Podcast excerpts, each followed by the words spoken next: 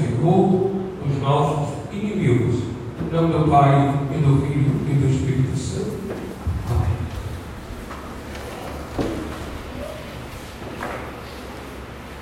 Celebramos nesse último domingo de outubro, presente, a festa de Cristo Rei. Duas grandes razões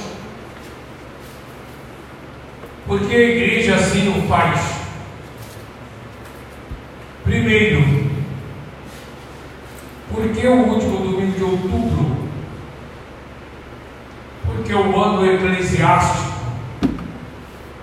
não tem data certa, é de acordo com a lua. Ele é regulado, o ano eclesiástico, pela lua, e não conforme o ano civil. Então ele pode variar, ter 24 domingos, ou 25, ou 26, ou 27, e às vezes até com 28. Então o mês de novembro fica nessa flexibilidade para é, esse ano litúrgico. Então a igreja colocar uma festa fixa, ela colocou no último domingo de outubro, porque também aí é a igreja que celebra o seu rei. Mas nós sabemos que a igreja católica, o que é a igreja? É a reunião de todos os batizados todos, desde Jesus, e poderíamos dizer desde Adão e Eva, daqueles que esperavam pelo Messias. Reunião de todos os pés batizados, que foram batizados por Deus, que recebem os mesmos sacramentos e vivem sob a obediência da hierarquia da igreja do Papa e dos bispos em união com o Papa. É isso o que é a igreja. Então a igreja, portanto, nós vamos entender. Ela divide em três etapas. Daqueles que já morreram, que se divide em dois. Aqueles que já estão no céu, canonizados não, não importa mas se chama então a igreja triunfante. Eles venceram, eles seguiram nosso Senhor, eles estão no céu.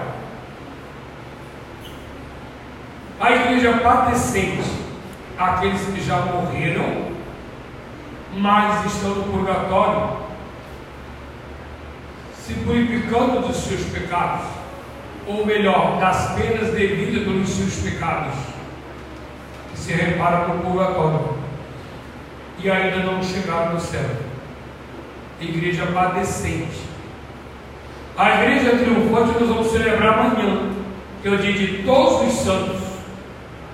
Apesar de que amanhã a gente celebra, mas os fiéis vão ser convidados para celebrar no domingo que vem, porque hoje não podia colocar outro, porque hoje Jesus estamos celebrando nosso Rei. O Senhor que é o dono desse reino, que é a Igreja Católica, que é o Senhor dos seus súditos, e a Igreja militante que somos nós.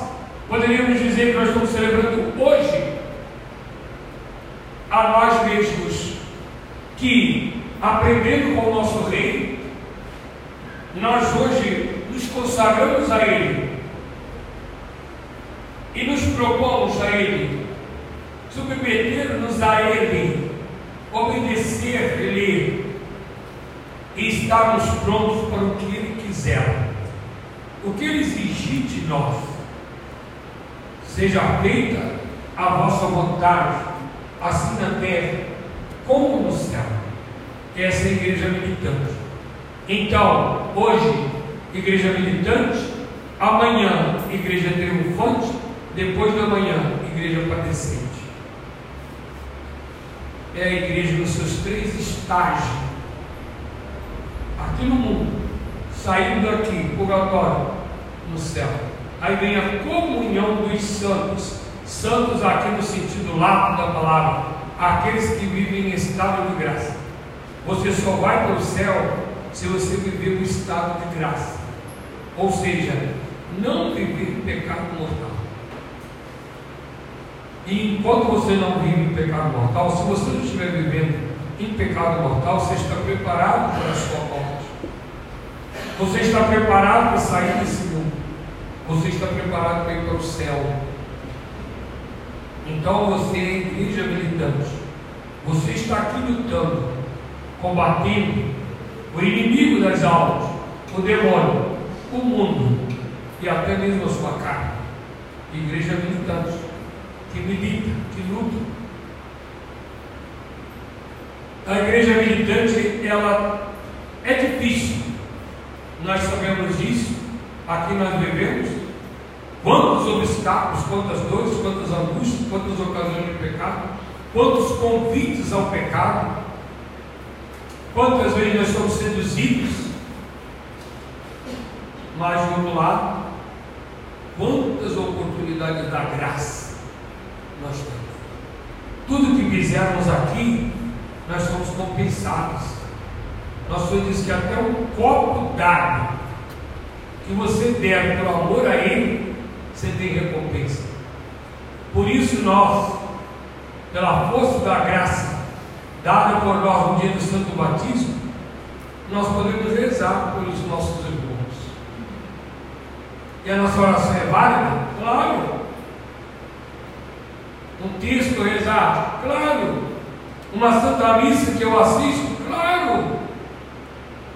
Penitência, tudo que eu quiser. Eu tenho merecimentos que eu posso aplicar em mim, para mim, e posso aplicar para o, meu próximo. Quem é meu próximo? Os meus irmãos na fé, pela conversão dos pecadores e também pelas almas do purgatório. E você vê essa comunhão, ou seja, essa união entre a igreja militante que reza para a alma do purgatório. A alma do purgatório, por causa da sua oração, ela é purificada e sobe ao céu. No céu, mais do que nós, ela tem a intercessão junto do Pai e pede por nós, para nos dar força, para nos ajudar. E é por isso que a gente pede Santa Teresinha, São Geraldo, São Sebastião, são Pedro, São Paulo, a Nossa Senhora, é essa roda de oração de benefício, de caridade que existe. Isso chama o que? Comunhão dos santos, que nós rezamos como um dogma de fé no credo. Creio na comunhão dos santos, da remissão dos pecados. É assim? Então, pesados, a igreja então celebra Jesus que é o nosso rei, no final de outubro. Desde novembro vai começar um novo ano eclesiástico. Dependendo da lua, pode ser na primeira, pode ser na segunda, pode ser na terceira, pode ser na quarta semana. Vai começar o advento. Então é um novo ano eclesiástico. Mas por que Jesus, a igreja, quem instituiu essa festa de Cristo do Rei? Foi o Papa Pio XI no ano jubilar de 1925. Eu poderia perguntar por quê? Só no século passado, praticamente, nós estamos no início do século XXI, foi 1925. Então, já no século XIX, fazendo 100 anos, não está fazendo ainda, não tem nem 100 anos ainda. Tem. Não, é 25. Não tem nem 100 anos ainda na instituição dessa festa. Século XX, então. Né? É porque, pesados, já tinham esquecido de Nosso Senhor. É por isso. Lembra que 25 está perto de E o que, que aconteceu em 1917? As aparições de Fátima. O que, que Nossa Senhora falava em Fátima? A grande mensagem de Fátima.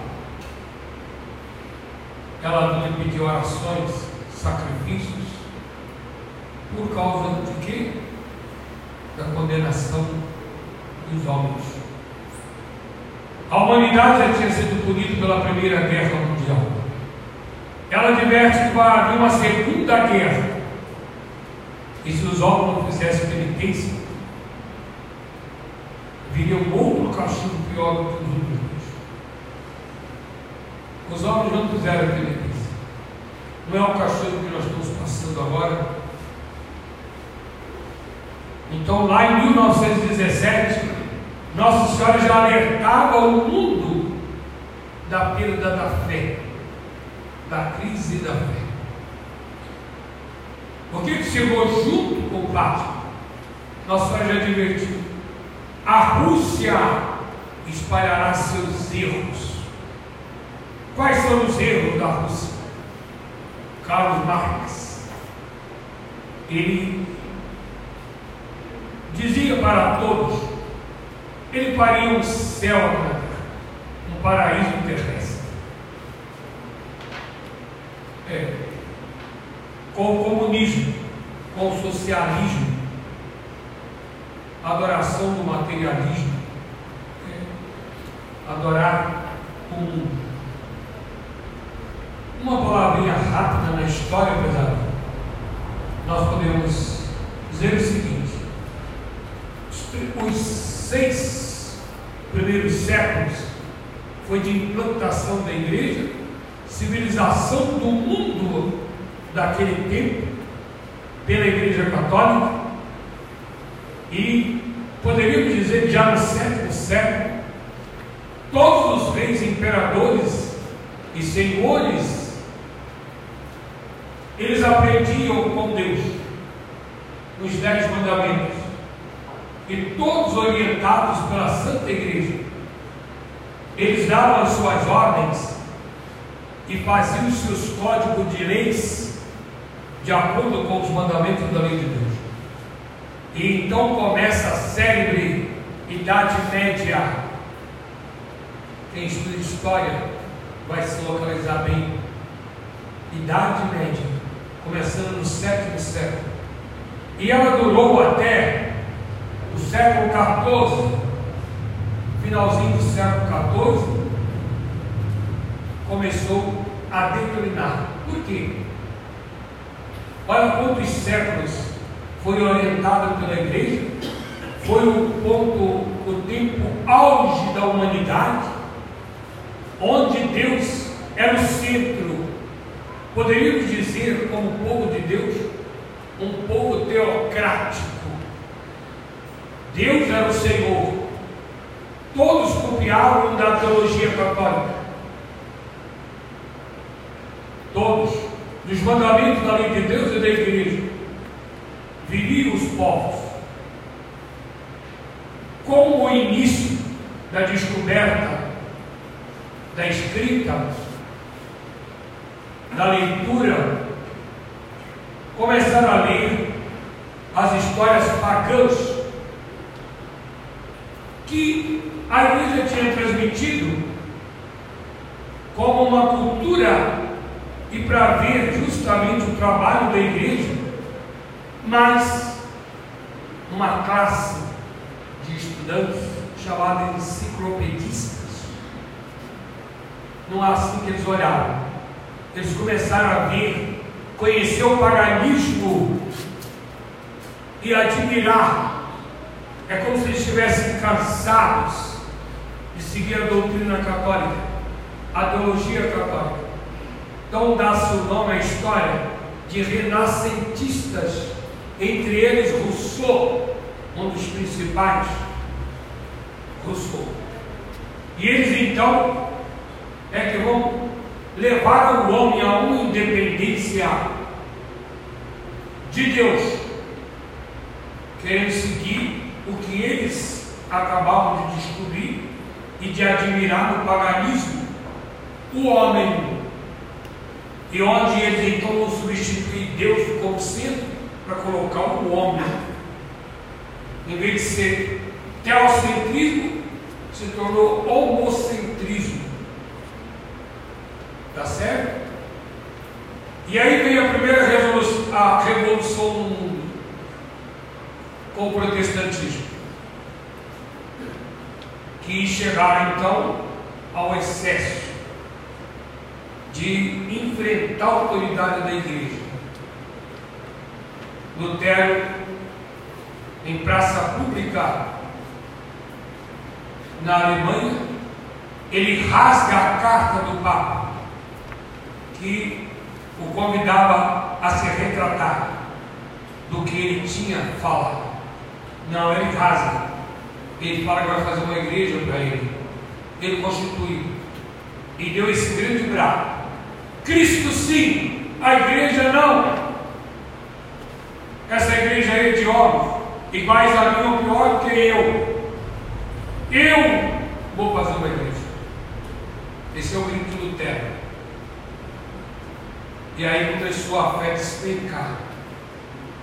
Lá no topo da união com Deus, da educação cristã, da civilização cristã, começa pela soberba, pela desobediência, pela falta de submissão, começa a se revolta contra a igreja. E aí levou a todos os príncipes da Europa, sobretudo, e reis, a retomar, tirar os terrenos que eles tinham dado para a igreja, pelo benefício que eles tinham recebido, quando a igreja com a sua civilização atingiu a Europa toda, fazendo bem aos próprios reis, começaram a tomar as, as terras da igreja para seguir o seu capricho, assim Henrique VIII, né, que queria casar pela segunda vez, onde queria que o Papa aprovasse o seu divórcio, e cada um foi criando uma igreja para si aprendendo com Lutero, na primeira revolução, chegando mesmo no século 18, 17 para 18, mais ou menos preparando já a Revolução Francesa, onde não só abandonam a Deus, mas endeusa o homem. Então, a Deus a razão. O homem era capaz de fazer a sua felicidade, esquecendo por completo a Deus. Aí eles têm uma nova revolta onde eles dizem: Cristo não, Deus sim. A maçonaria então entra na frente para dizer que eles têm condição de fazer um mundo melhor, um mundo independente de autoridades. Autoridades são eles. Eles. Então, Cristo não. Desde lá já não acredita mais em nosso Senhor Jesus Cristo. Jesus é um outro semelhante a qualquer um outro homem. É um grande líder, como dizem os judeus. Foi Deus. Não tem poder de salvar a ninguém. Começaram a perder a fé na eternidade, como no paganismo que não acreditavam em outra vida. E por fim, no século XX, o terceiro grito: Deus não existe. É a revolução marxista, comunista. Sim, Deus não existe. Nós é que devemos resolver o problema do mundo. O globalismo está aí. Um só governo. Nós vamos pautar quantas pessoas podem viver. O resto nós matamos. Ninguém vai passar dessa quantidade aqui. Só essa quantidade. Alguém poderia achar que isso eu estou inventando. Não, está tudo na história direitinho. E nós podemos confirmar em nossos dias como isso está existindo no nosso próprio Brasil. Essa luta globalista, comunista, porque são ateus, são pessoas que só procuram os bens materiais, dominado pelo dinheiro, quem é mais rico, quem pode mais, quem manda mais, os únicos que podem mandar. Então, justamente no século passado, aí a igreja institui a festa. Por quê? Como Jesus queria apressar os dias, senão até os eleitos se enganariam. A igreja tenta a cada tempo, a cada época, colocar instrumentos para que o homem não perca a sua fé, mas que seja alimentado. E então nós temos essa grande festa de Cristo Rei, estabelecido pela igreja, para nós termos a seguinte reflexão. Não diga que eu estou falando demais, pessoal, é uma vez no mundo, ó, no ano, que a gente celebra Cristo Rei. Vamos entender essa festa. É hora, é um momento exato. O que está acontecendo atualmente, Pai? Eles que disseram Deus não existe, eles então voltaram para o homem e não encontraram no homem uma resposta para essa felicidade que eles almejam. Então vou invocar o que? A terra. Por isso a ecologia, a Pachamama, a mãe terra, é ela que dá a sobrevivência para a humanidade. Coitados, que cegueira. Esquece que é Deus que dá a vida a tudo. Aí volta a perguntinha, né? Foi Deus que criou tudo. Quem criou todas as coisas? Faz a perguntinha criança no cabeça. Foi Deus. E São Paulo vem nos afirmar. Nele nós existimos, nós vivemos, nos movemos. Fora de Deus não existe nada, não existe ninguém, nada, nem os seres materiais apenas, nem os insetos, nada existe sem Deus, nada. E como que Deus é esquecido? Sim, é ludibriado, avacalhado. Imaginem, todas as duas festas. O que, que o carnaval faz hoje? É a ocasião de que das maiores baixarias para a civilização humana, para a salvação das almas. É uma verdadeira né, condenação, onde Nosso Senhor é desprezado. O demônio é preferido, e é assim que eles têm mostrados os últimos carnavais.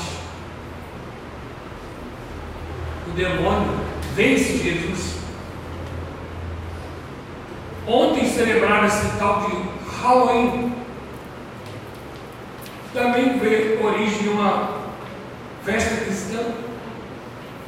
O início do novo ano. Mas os caprichos dos homens tornaram hoje uma festa de bruxaria onde eles adoram o demônio. Eu li uma reportagem ontem. Quantos, quantas hostes consagradas são levadas para esses cultos satânicos? E quantas crianças desaparecem no mundo para esta festa? Halloween, a festa da bruxaria. Aliás, em Haia, falando na, na Europa, né?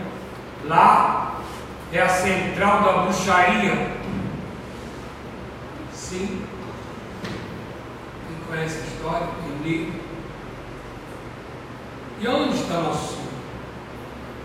Esquecido. Por isso eles pregam hoje o quê? Não há mais pecado. Não há céu. Não, não há inferno, não, não fala inferno, não. Qual é o homem feliz? Aquele que está com saúde, aquele que tem dinheiro, aquele que tem status, honra, nome. Não é mais aquele que segue a nosso sul. Não.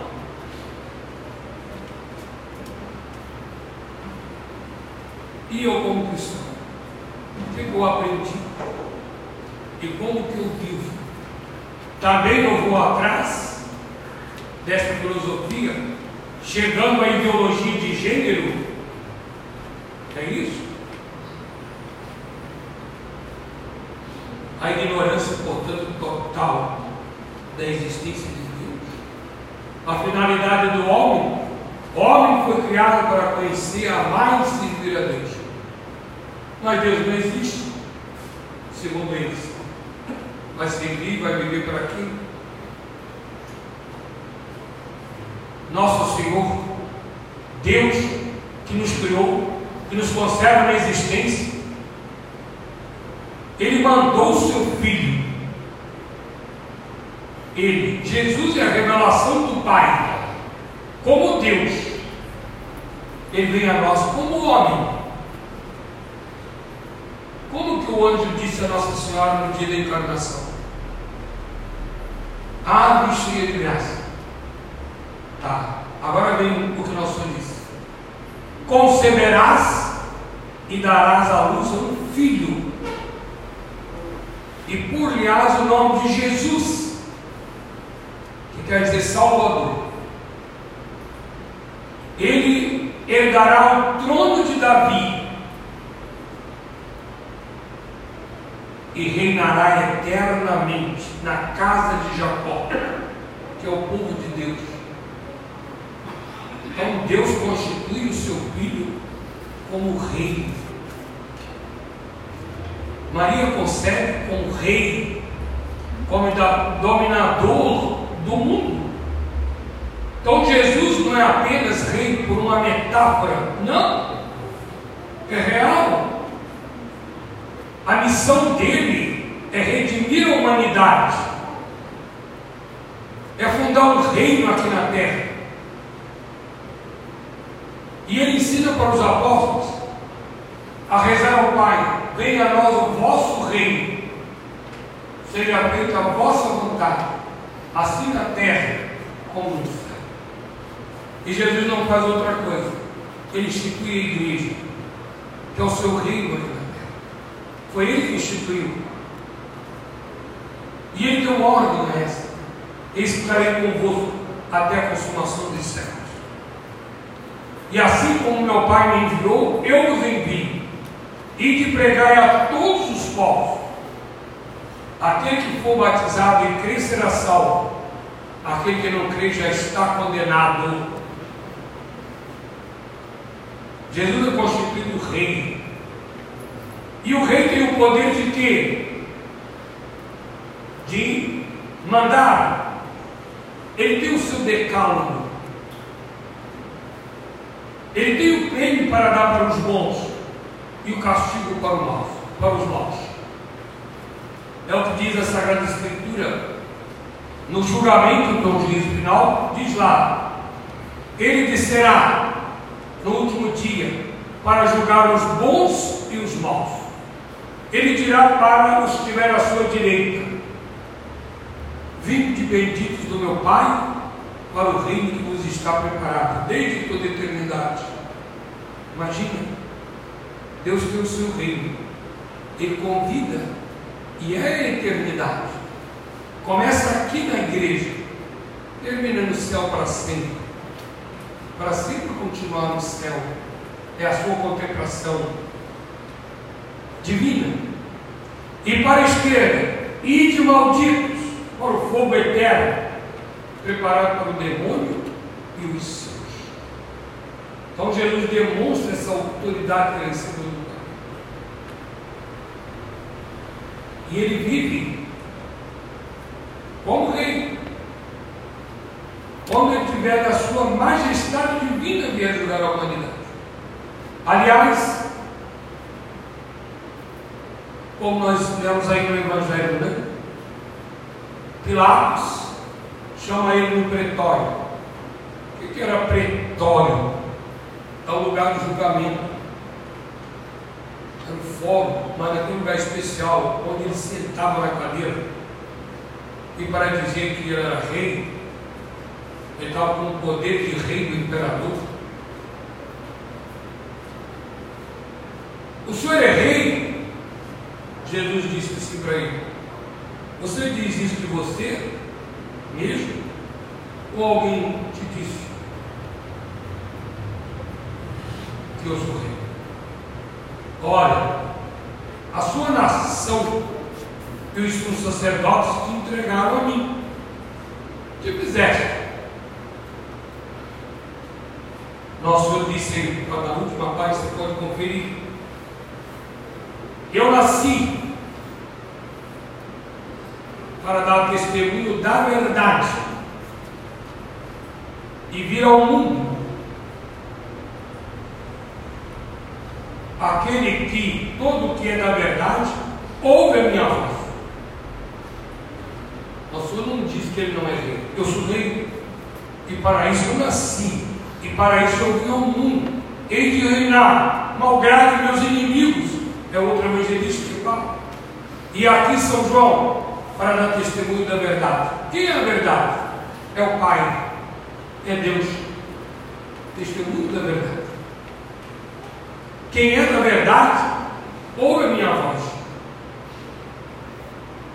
Eu sou rei desses. E por isso, o reino de nosso será até o fim do mundo.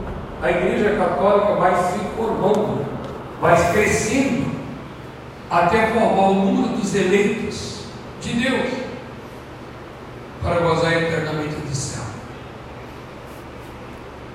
E assim ele vai nos tratar rei. Agora uma coisa tão bonita. Calma, Plato. O meu reino não é desse mundo. Não, se fosse daqui, eu teria milhões. Lá na epístola ele diz assim, olha lá, tudo foi feito por ele, as visíveis e as invisíveis, tronos, dominações, principados, potestades, tudo foi criado por ele e para ele. Ele existe entre todas as coisas, e todas as coisas existem nele. Ele é a cabeça da igreja do corpo da igreja, que são todos os batizados. O meu reino não é deste mundo. O meu reino não é daqui. O meu reino é um reino de paz. É um reino da bem-aventurança. Bem-aventurados os mansos. Bem-aventurados os pobres. Deles o reino dos céus. Bem-aventurados os que choram por amor de justiça. Sim. Bem-aventurados sois vós, quando o mundo vos desprezar. Todo o sofrimento que você sofrer por amor de mim serão bem-aventurados. O reino de Deus, em particular e sobretudo, é o reino da graça. Ele veio para morar dentro de nós. Jesus quer morar dentro de nós. Por isso ele revela a Santa Margarida Maria, pedindo a intronização do seu sagrado coração. Dele. Ele quer morar em cada família. Ele quer residir em cada casa, em cada família. Ele quer morar em cada coração em cada alma. Você tem um lugar para Senhor.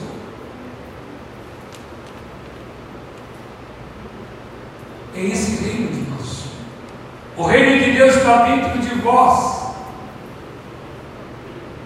É a liberdade dos filhos de Deus. A liberdade da consciência. Nada me aflige. Não, eu tenho a sua comigo. Tudo que é necessário eu tenho para ir para o céu.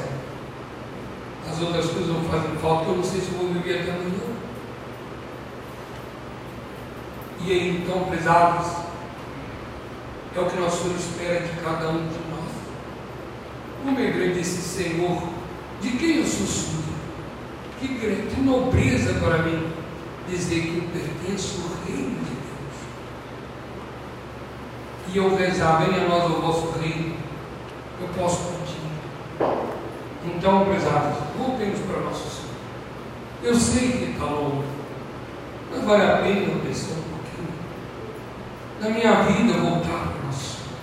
Deixe o pecado, deixe o pecado, e nosso te dará a recompensa de viver na sua graça, de viver para o céu eternamente.